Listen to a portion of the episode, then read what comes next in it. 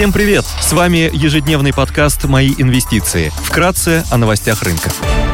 Глобальные рынки. Внешний фон смешанный, фьючерсы на американский рынок снижаются на 0,1%, Евростокс теряет 0,6%, японский Никкей минус 37%, китайский рынок торгуется в плюсе. Баррель бренд стоит 109 долларов 80 центов, золото торгуется по 1833 доллара за унцию, доходность по десятилетним гособлигациям США на уровне 3,16%.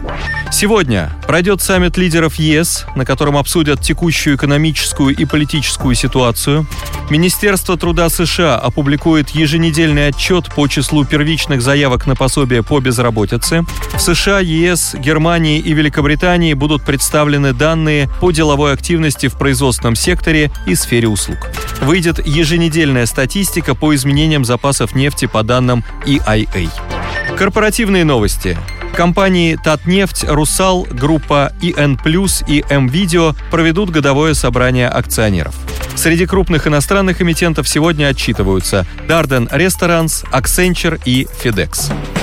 Идеи дня. 20 июня Санкт-Петербургская биржа в пилотном режиме запустила торги гонконгскими акциями, которые уже в скором времени могут стать доступны широкому кругу лиц. Одной из интересных историй являются акции CK Hutchinson. CK Hutchinson – один из крупнейших китайских холдингов, деятельность которого охватывает такие сегменты, как телекоммуникации, на которые приходится 33% EBITDA, транспортная и инженерная инфраструктура – 28% EBITDA, EBITDA, розничная торговля 15% EBITDA, а также портовые, логистические и финансовые услуги и энергетика. Компания намерена активно развивать свой телекоммуникационный бизнес. Она ведет телекоммуникационный бизнес в Великобритании, Италии, Ирландии, Дании, Швеции, Австрии, а также Гонконге и Макао. Согласно заявлениям руководства, компания предоставляет одну из самых быстрых 5G-сетей в Великобритании, Ирландии и Австрии. В 2020 году компания анонсировала продажу доли в башенном бизнесе испанскому телеком-оператору Cellnex. Общая сумма сделки составит около 10 миллиардов евро. 1,4 миллиарда будет оплачено акциями Cellnex, что эквивалентно 5% капитала компании, остаток будет оплачен денежными средствами.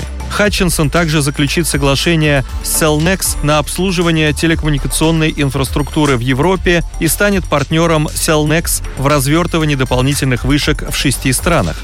Высокая инфляция способствует росту инфраструктурного направления бизнеса компании. С помощью CK Infrastructure Holdings Limited, CKI, с которой компания имеет долю в 75%, Хатчинсон управляет диверсифицированным портфелем инфраструктурных проектов. Газовые проекты в Австралии, заводы по переработке отходов в Нидерландах, британские компании по водоснабжению, газораспределительные сети в Уэльсе и управление железнодорожными составами в Великобритании.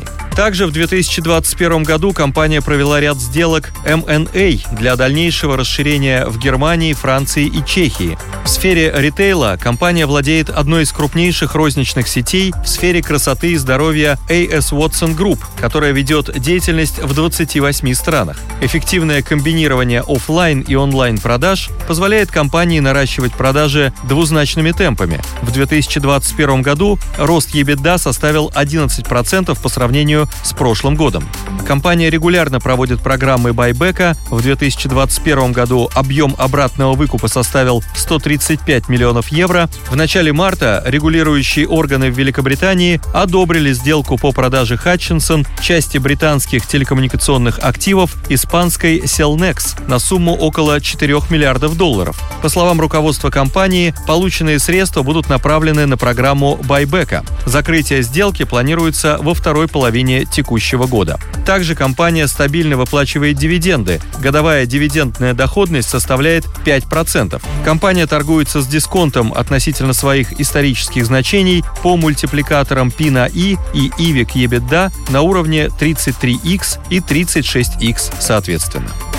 Спасибо, что слушали нас. До встречи в то же время завтра. Напоминаем, что все вышесказанное не является индивидуальной инвестиционной рекомендацией.